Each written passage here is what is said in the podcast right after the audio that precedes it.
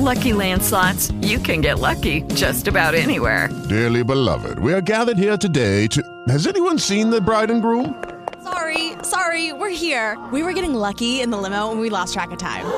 No, Lucky Land Casino, with cash prizes that add up quicker than a guest registry. In that case, I pronounce you lucky. Play for free at LuckyLandSlots.com. Daily bonuses are waiting. No purchase necessary. Void where prohibited by law. 18 plus. Terms and conditions apply. See website for details.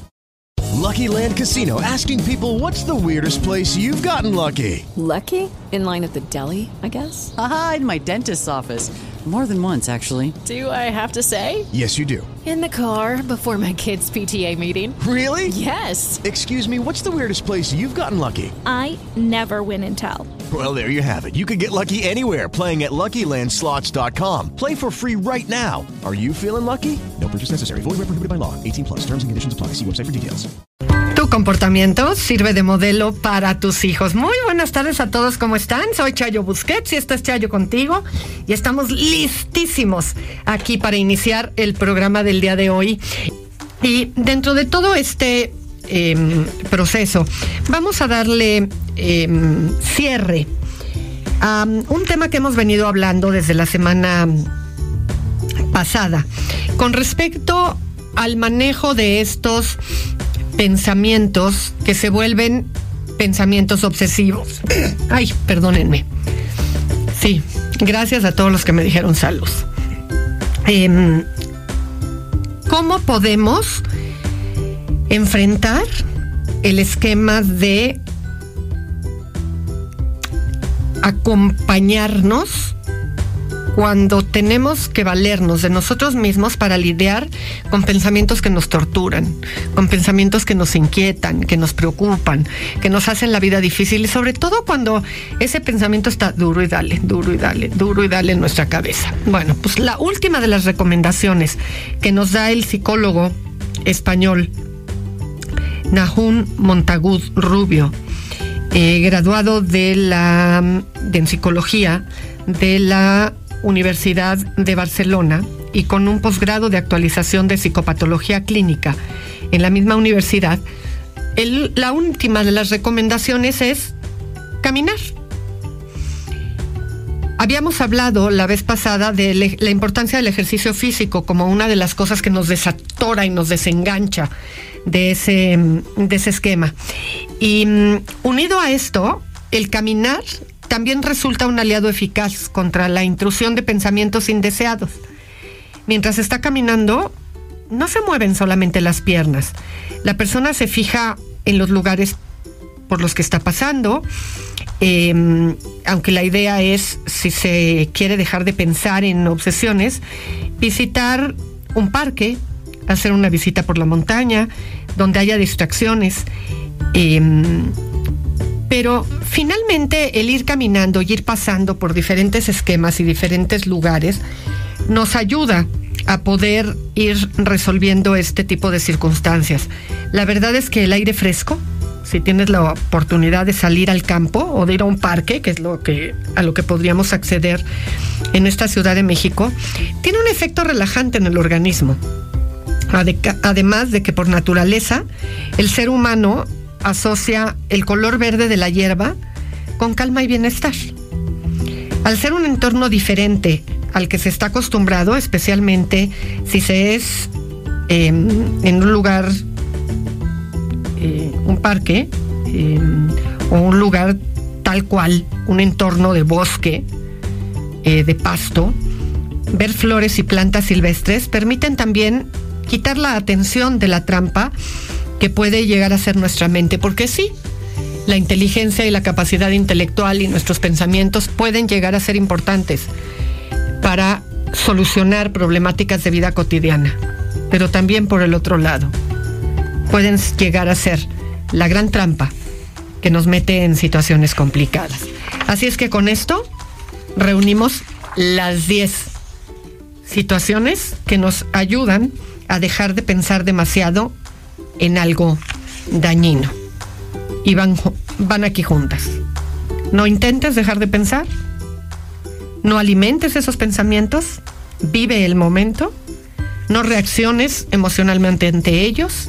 escucha música relajante, trata de cambiar tus hábitos, proponte nuevas metas, trata de hacer el ejercicio de la atención plena, haz ejercicio físico y camina.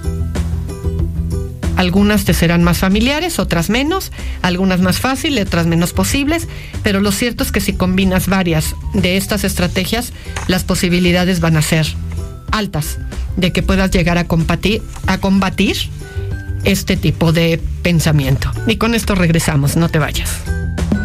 El eh, viernes yo te preguntaba,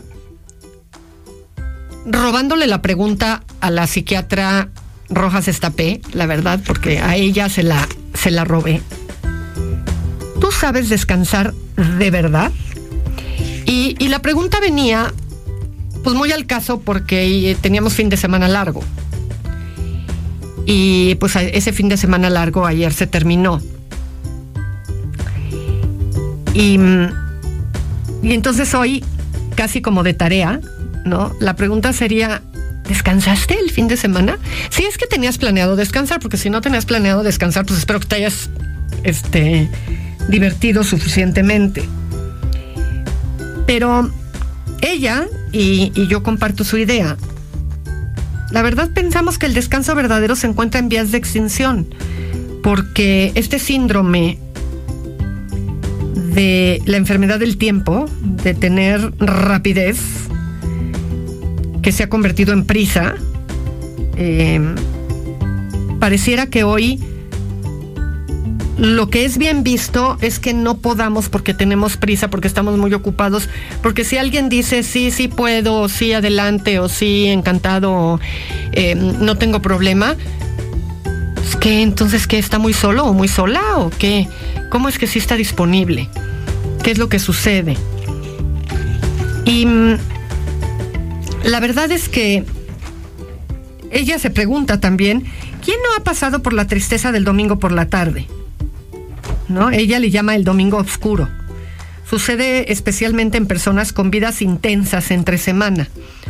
Los viernes y sábados van a planes, a salidas que suelen combinar con alcohol. Llega el domingo y muchos perciben un bajón físico y anímico que los lleva a desear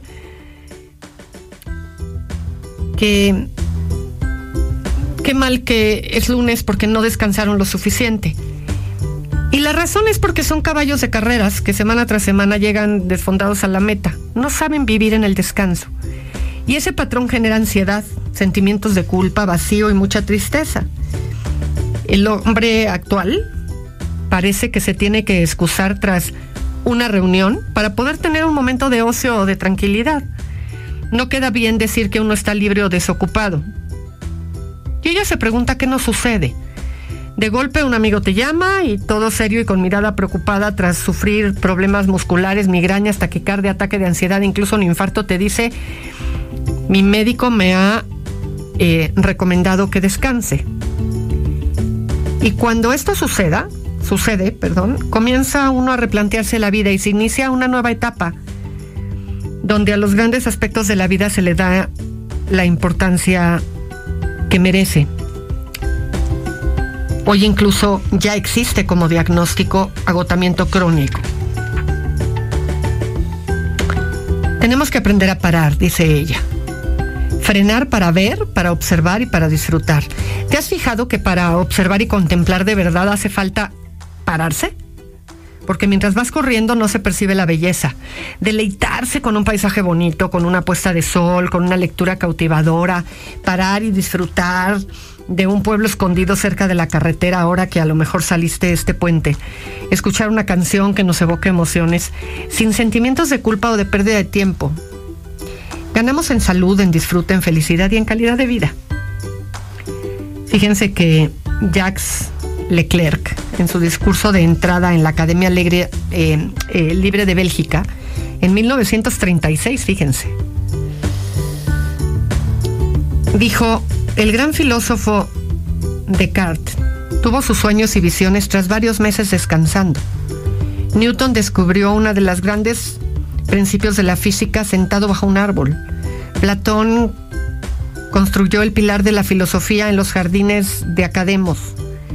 Ninguno de ellos llegó a sus descubrimientos en un momento de vida frenética, porque no es corriendo y de forma apresurada como se, lleva, se llega al, al trasfondo de la vida y a su belleza.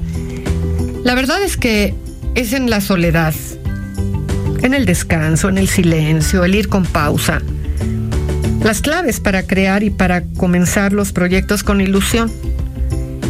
El mundo está enfermo, sufre de estrés crónico.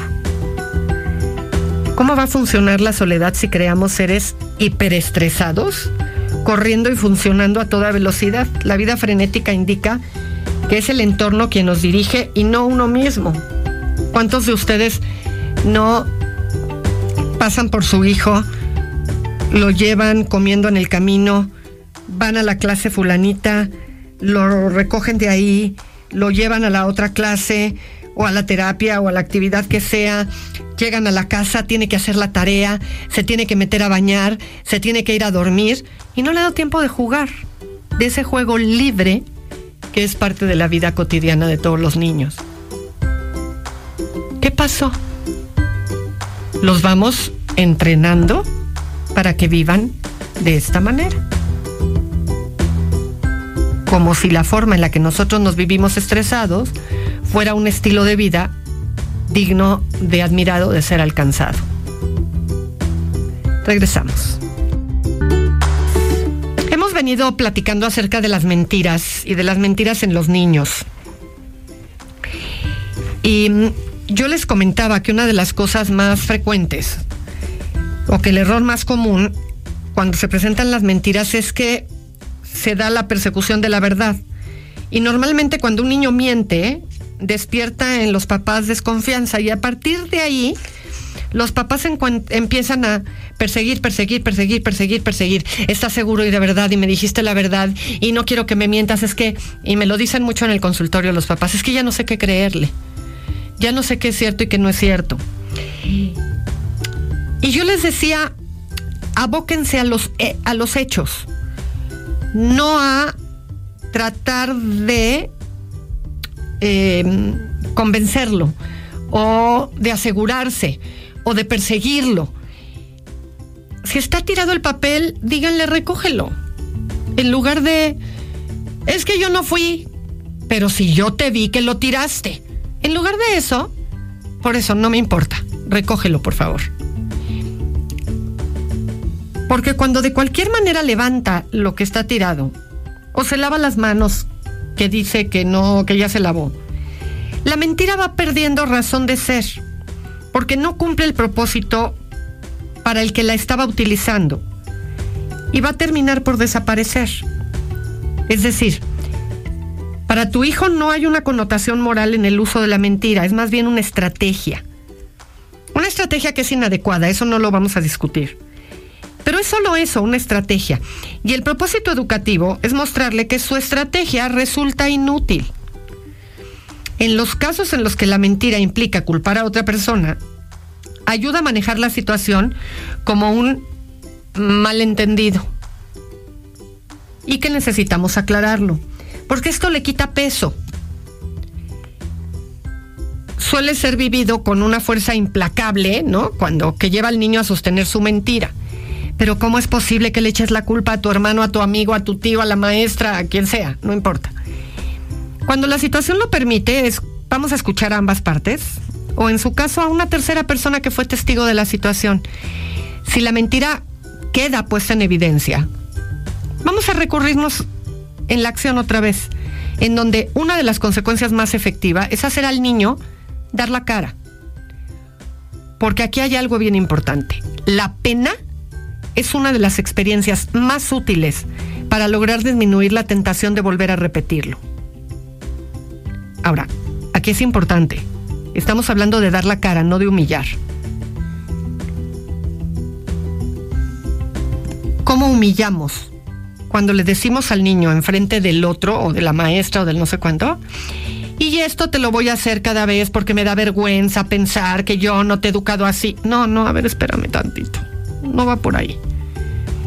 El tema es, creo que tienes algo que decirle a tu maestra o tienes algo que decirle a tu compañero.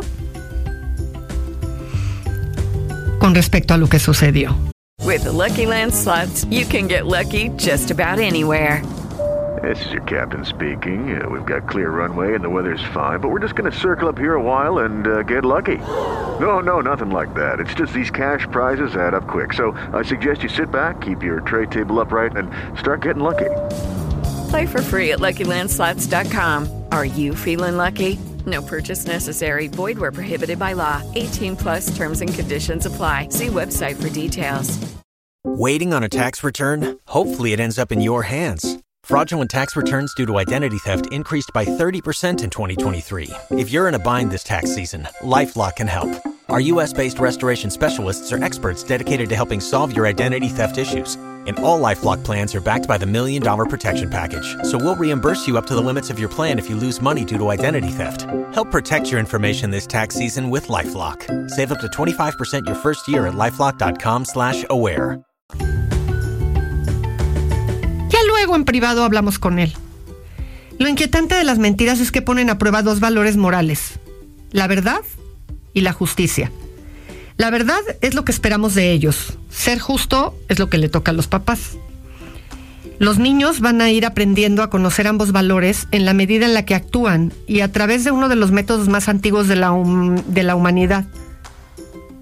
Ensayo y error. Para los padres esto implica un dilema, en especial en los casos en los que no hay forma de comprobar si hubo o no mentira y por lo tanto aparecerá la pregunta al establecer la consecuencia, ¿estoy siendo justo? ¿Y si dijo la verdad?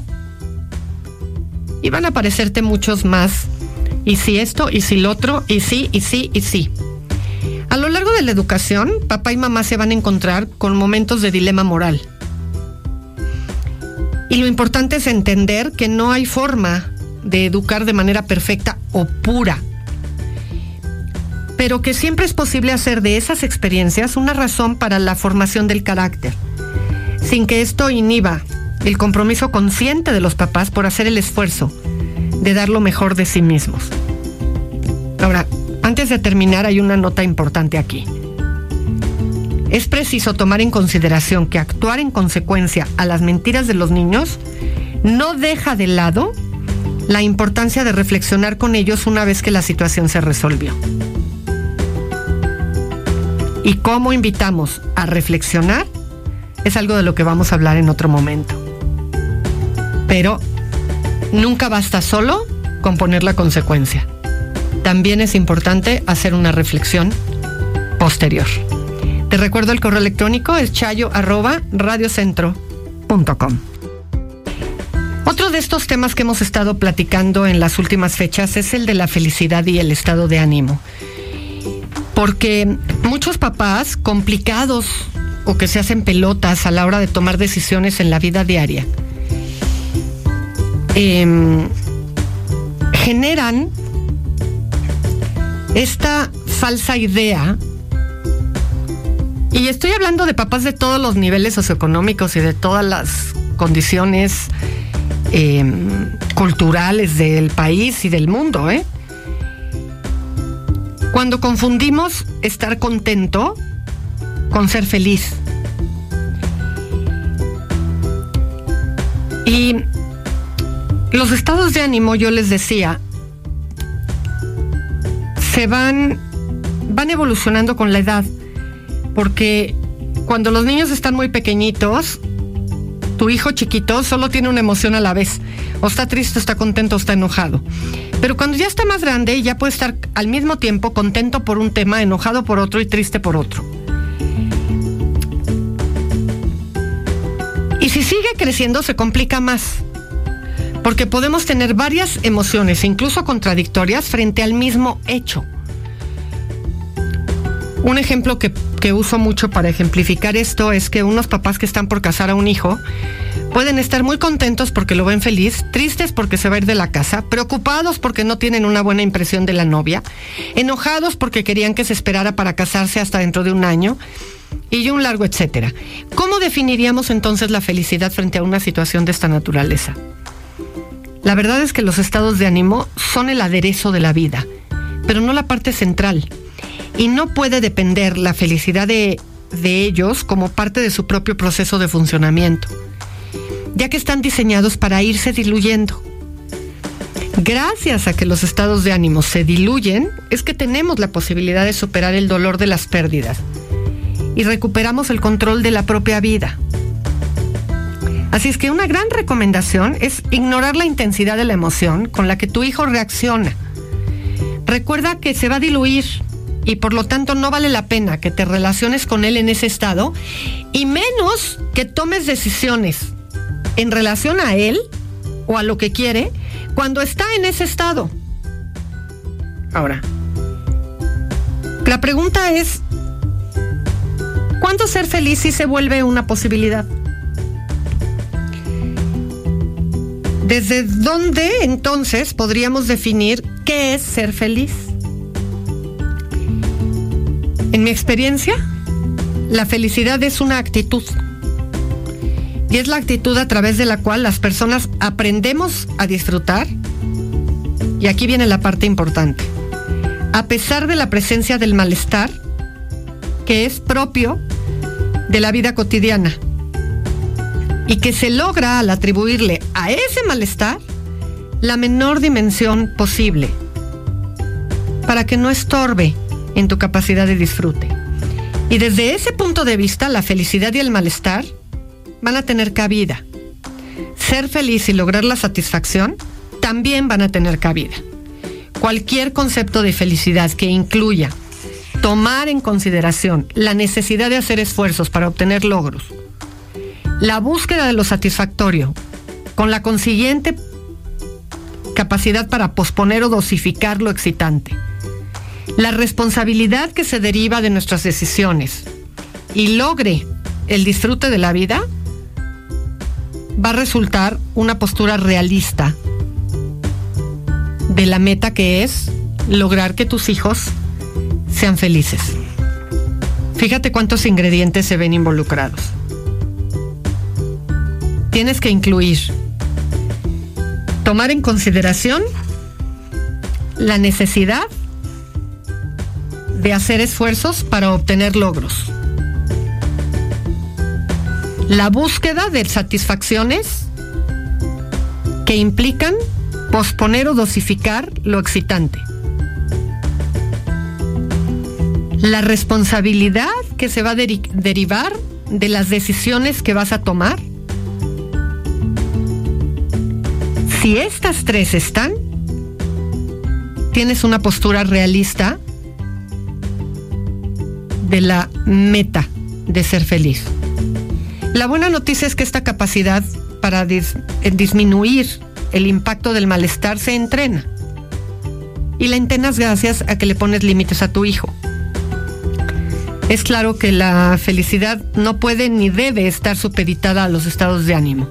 Así que para fines de este tema que estamos tocando, la felicidad es la capacidad que adquiere un ser humano para atribuirle al malestar de la vida cotidiana la menor dimensión posible. De tal forma que a pesar de este, de ese malestar, se logre disfrutar.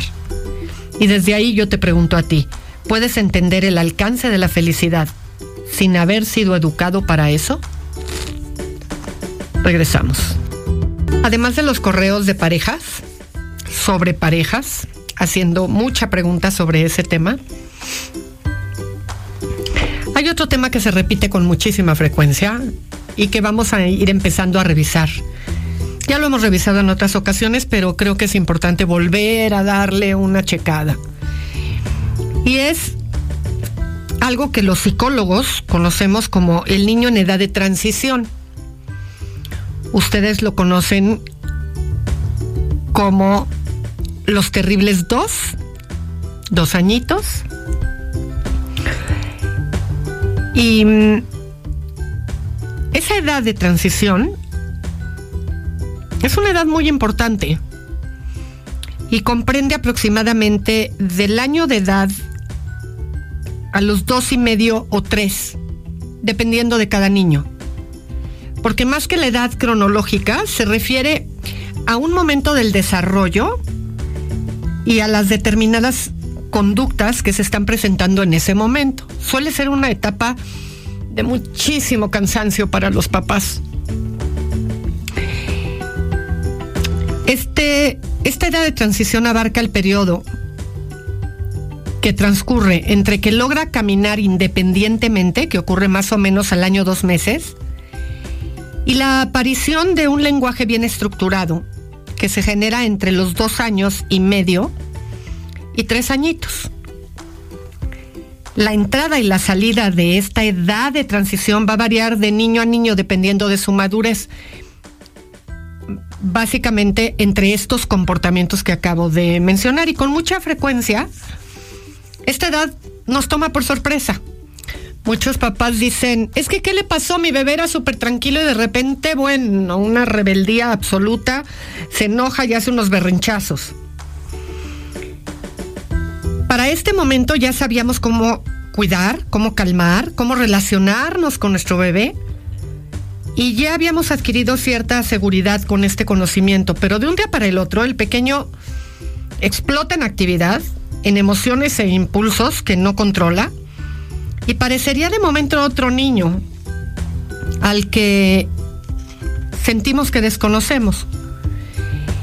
Vale mucho la pena informarnos y por eso vamos a estar tocando este tema, acerca del perfil de esta edad. Tomar decisiones y acuerdos con respecto a lo que sí se puede y a lo que no se puede hacer. Prever nuevos peligros. Y una vez informados, disfrutar de esta edad. La edad de transición en los pequeños es una edad maravillosa, pero es agotadora. Está llena de ambivalencias tanto para los que cuidan como para el mismo bebé. ¿Cómo es un bebé en esta etapa? Hay una terapeuta, Penélope Lich, que lo define como un preadolescente científico. Preadolescente porque al igual que en esa edad de cambios del niño al adolescente, el pequeñito no sabe si quiere ser bebé o niño grande.